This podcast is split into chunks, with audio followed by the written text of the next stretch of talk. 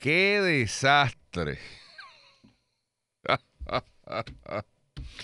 ¿Por qué desastre empezamos? Vamos a empezar por el más light. Tal como tú adelantaste ayer, yo te secundé. En menos de 16 horas queda desmentido Pedro Pierluis. ¿Qué más le va a ese muchacho, Dios mío? Y era predecible. No había terminado el día cuando la comisionada residente en Washington por parte del Partido Nuevo Progresista desmiente categóricamente a Pedro Pierluisi y dice, yo no he descartado el que me postule para la gobernación. No dijo que se iba a postular a la gobernación. Luego esta mañana anda de media tour, zapateándose de todos los problemas de Puerto Rico y afirmando más o menos lo mismo. para ser justos con la comisionada, pues está diciendo lo que dicen todos los políticos. No he descartado nada, no sé nada, es posible. O sea, ya no. Pero, señores, queda Pierluisi en un ridículo, tonto, innecesario. Porque, de nuevo, a veces pues, las cosas no salen como uno piensa que iban a salir. A veces uno mete la pata. Eh, hay días que uno tiene muchos bloopers. esas cosas pasan. Pero tú tienes que medir en la vida cuando abres la boca para minimizar esas cosas. ¿Y cuál fue el problema? Que se puso a hablar por otro. Se puso a hablar por otro. Obviamente, sin haber tenido un compromiso con ese, en este caso, otra. Porque Tommy no ha dicho nada.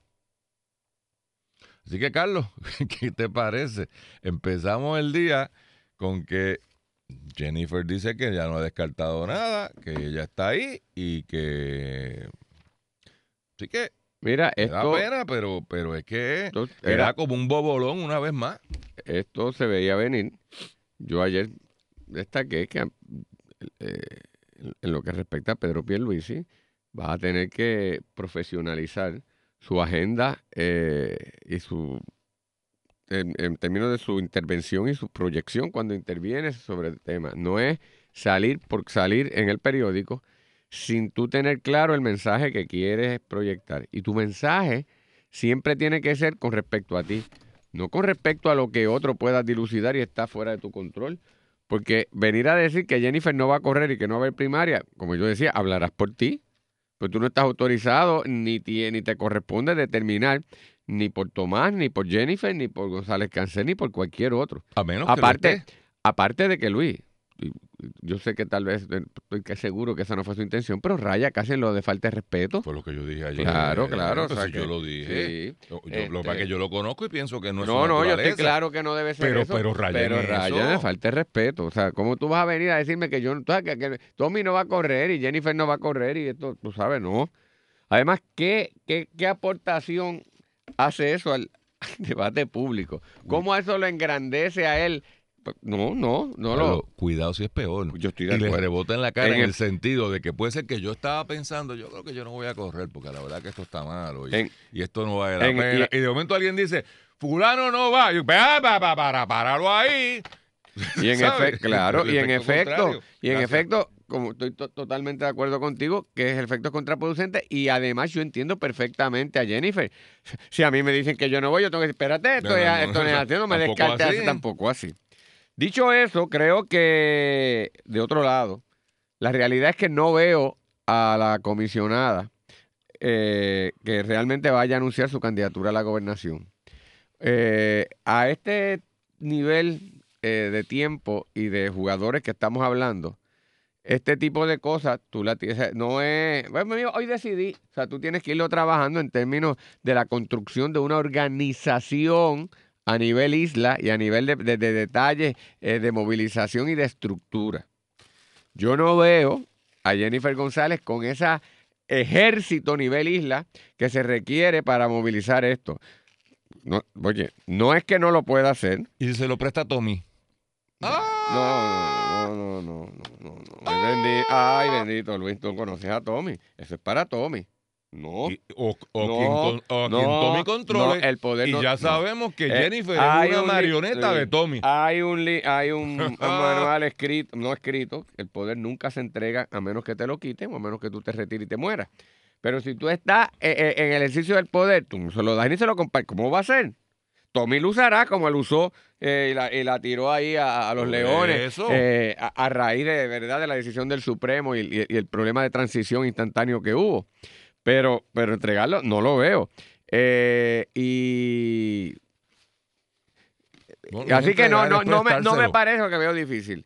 Eh, en términos de la otra persona, que es González Cancel, él en su mente ha decidido, aparentemente, que va a correr. Y yo lo veo con mucha pena, primero porque lo aprecio en plano personal, es amigo de ambos, eh, pero aparte de eso, porque creo que es una persona de, de, talento. Y Puerto Rico necesita personas de talento. Pero me perdonan. Y yo creo que después de Ricardo Rosselló, eh, esto ha quedado establecido. ¿sabe? El gobierno es una organización y las organizaciones tienen unos principios y, los mismos principios gerenciales aplican a la, sea privada, sea sin fines de lucro, sea el gobierno. O sea, a la General Motors no traen al hijo mío lo ponen allí, acabo de graduar a dirigir la General Motors. Pero el gobierno de Puerto Rico sí. Por eso lo que a eso voy. Esa persona que llega a la poder gerencial no solamente tiene que ser alguien con preparación, sino que tiene que haber tenido una trayectoria previa en la industria o en, el sector privado, administrativo y financiero, que lo capacite o la capacite para estar allí.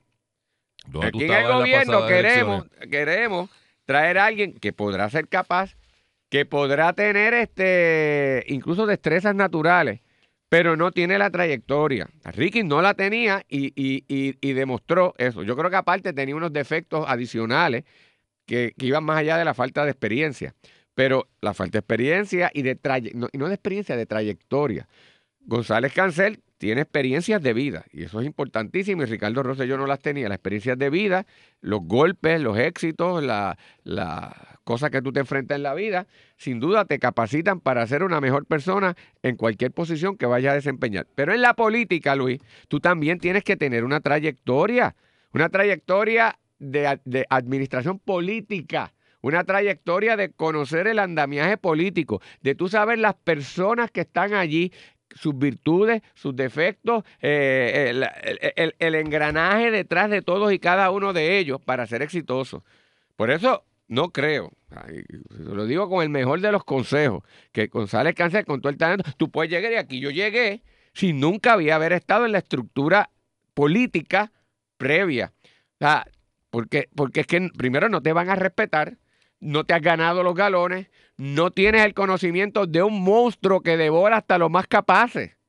Entonces, pues me parece a mí que, no, es lo, no es lo más prudente. Yo creo que llegó el momento, o sea, y uno, pues déjame aclarar algo.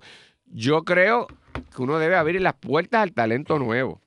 Y, debemos mirar hacia ampliar los ofrecimientos que hay y, que gente, incluso que, de, de, distintos trasfondos, incursione a la política. Pero tú incursionas entrando a las estructuras. No puede ser que te dé la posición más grande. Aquí está, porque el riesgo es enorme. Y me parece, y me parece a mí, que por lo menos el riesgo del desconocimiento de la estructura administrativa puertorriqueña, el riesgo del desconocimiento de la estructura federal, el riesgo del desconocimiento de la dinámica política partidista, eso no, no nos lo podemos volver a, tener nuevamente en el candidato o candidata que se escoja. Tiene que ser alguien que tenga esas tres. Nos arriesgaremos a ver si sale un buen administrador finalmente en la, eh, de, de facto, en la realidad. Pero unos elementos básicos hay que tener. Caray, uno tiene que aprender de los cantazos que se da en la vida y parece que este pueblo no los aprende.